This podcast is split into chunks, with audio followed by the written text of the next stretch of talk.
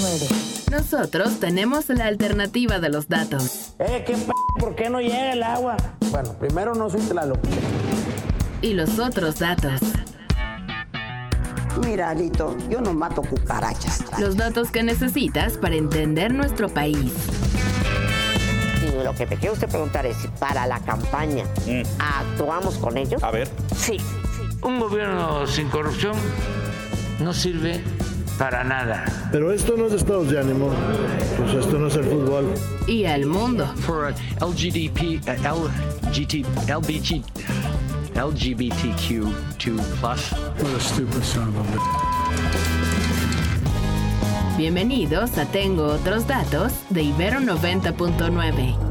Está horrible. El miércoles antepasado, me parece, eh, hubo un par de llamados microsismos apenas perceptibles de 1.2 grados, de 1.9 grados cada uno en la Benito Juárez, en la Álvaro Obregón y, por ejemplo, el lunes pasado hubo otro microsismo también perceptible en la Miguel Hidalgo. Evidentemente hubo menos reportes porque no se sintió más que en esa zona geográfica. ¿Qué está pasando? Mucho se especula incluso que se debe también al tema inmobiliario y de grandes construcciones como ocurrió por ejemplo con la línea 12. Nos vamos a quitar todas las preguntas y las dudas porque ya está en la línea el doctor Víctor Velasco Herrera, investigador del Instituto de Geofísica de la UNAM. Víctor, gracias por estar de vuelta aquí en Tengo otros datos y en Ibero 90.9. Muchas gracias por la invitación. Víctor, sácanos de todas, eh, de todas las dudas que tenemos. ¿Qué son estos ya famosos microsismos y eh, los tenemos todo el tiempo y por qué son perceptibles nada más en ciertas zonas de ya de por sí un terreno tan pequeño como la Ciudad de México? Bueno, hay más que recordar que la gran mayoría de los sismos que ocurren en, en todo el territorio nacional se a movimientos de placas tectónicas. Muy pocas eh, actividades antropogénicas como la sustracción de minerales o del agua pueden ocasionar eh, sismos o microsismos.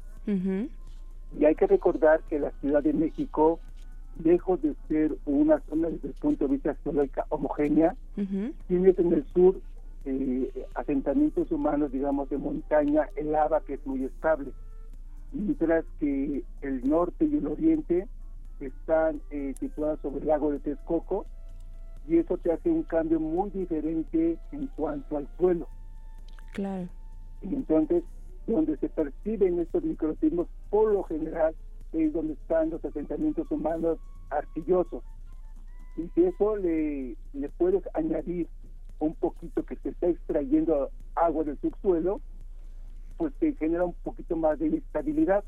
Entonces esto podríamos explicar porque en unas zonas como por ejemplo Tlalpan prácticamente no se tienen registro de microsismos, en cambio en otras zonas eh, del Distrito Federal sí hay una mm, mayor susceptibilidad, por ejemplo en, en Xochimilco, en Reforma, en Viaducto, en el aeropuerto, en Zaragoza, en esas zonas, obviamente donde tienes el suelo más arcilloso, puedes este, ser más susceptible.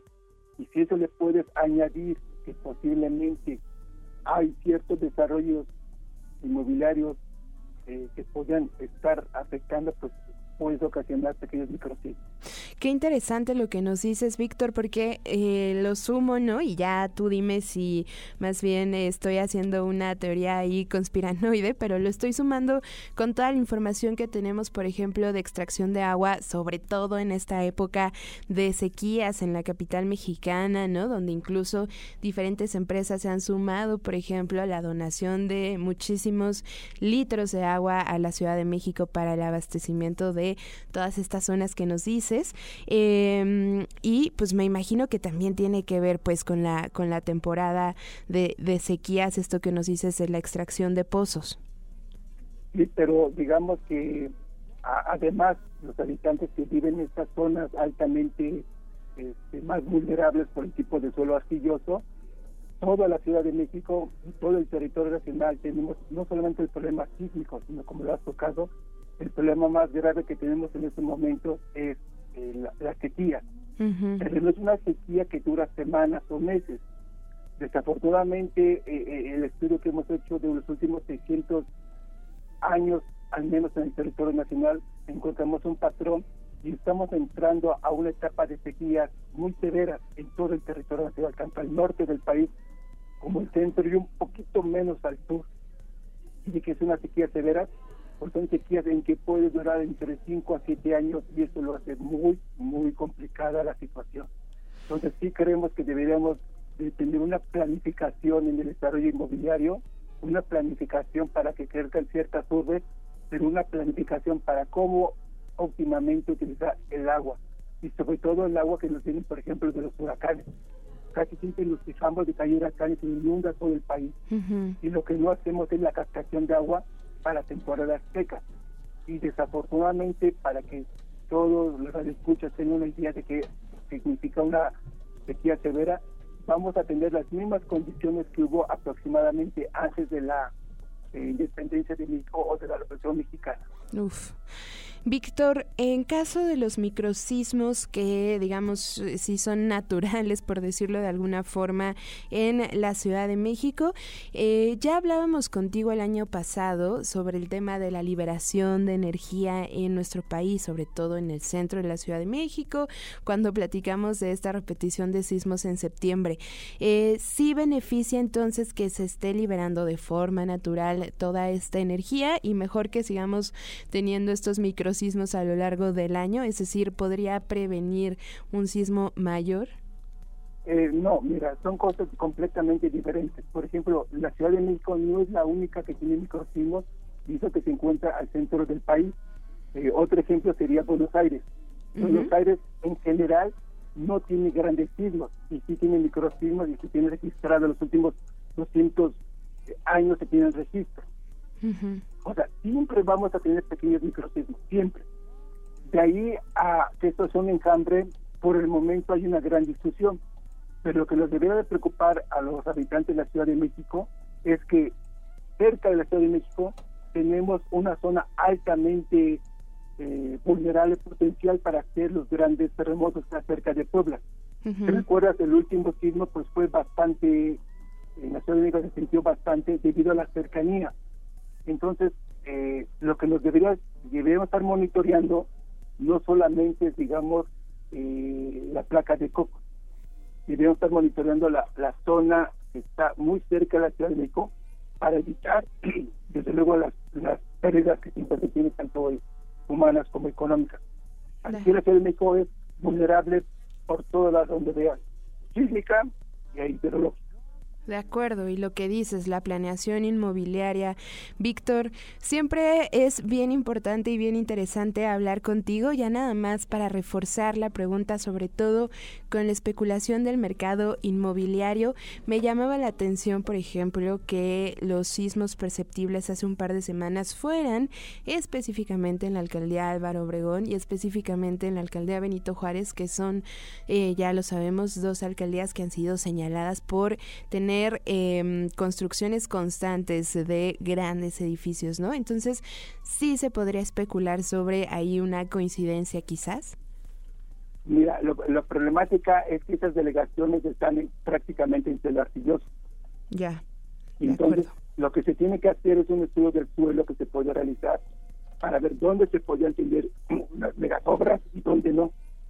Es importante en la planeación de la construcción y la planeación del desarrollo si no tienes una, una planeación, entonces, eh, además de toda la parte natural, la parte antropogénica es posible que esté interviniendo, pero se necesita hacer un estudio muy, muy local de la, del, suelo en estas zonas donde están desarrollando. De acuerdo. Nos queda mucho más claro y estamos mucho más tranquilos, Víctor. Te agradezco de verdad muchísimo que nos hayas tomado la llamada y también estaremos bien, bien atentos de los estudios que sigan realizando tú y tu equipo allá en la UNAM. Muchas gracias y un gran abrazo y un saludo a todos los que escuchan. Muchísimas gracias, doctor Víctor Velasco Herrera, investigador del Instituto de Geofísica de la UNAM. Si se perdieron la entrevista en septiembre pasado con Víctor, no se la pierdan, por favor. Eh, ahora sí que si se la perdieron, ya no se la pierdan, recupérenla en nuestros em, servicios de eh, podcast, en su servicio de podcast favorito. Pueden buscarlo con el Tengo otros datos, ya lo saben, ahí están todas las entrevistas entrevistas que tenemos de este programa y vale mucho la pena porque, como les decía la semana pasada, Víctor nos hablaba del desarrollo de un algoritmo que podría predecir eh, sismos tanto en nuestro país como evidentemente a lo largo del mundo, pero también huracanes. Un trabajo bien importante que está haciendo la UNAM y además nos hablaba también sobre em, los patrones de repetición de los sismos en septiembre. Nos daba una teoría bastante interesante que también tiene que ver con el tema de la liberación de la energía. Así es que, por supuesto, esa entrevista de septiembre pasado ya está en nuestro podcast y la de hoy también la van a poder encontrar más adelante. Para más contenidos como este, descarga nuestra aplicación disponible para Android y iOS o visita ibero909.fm.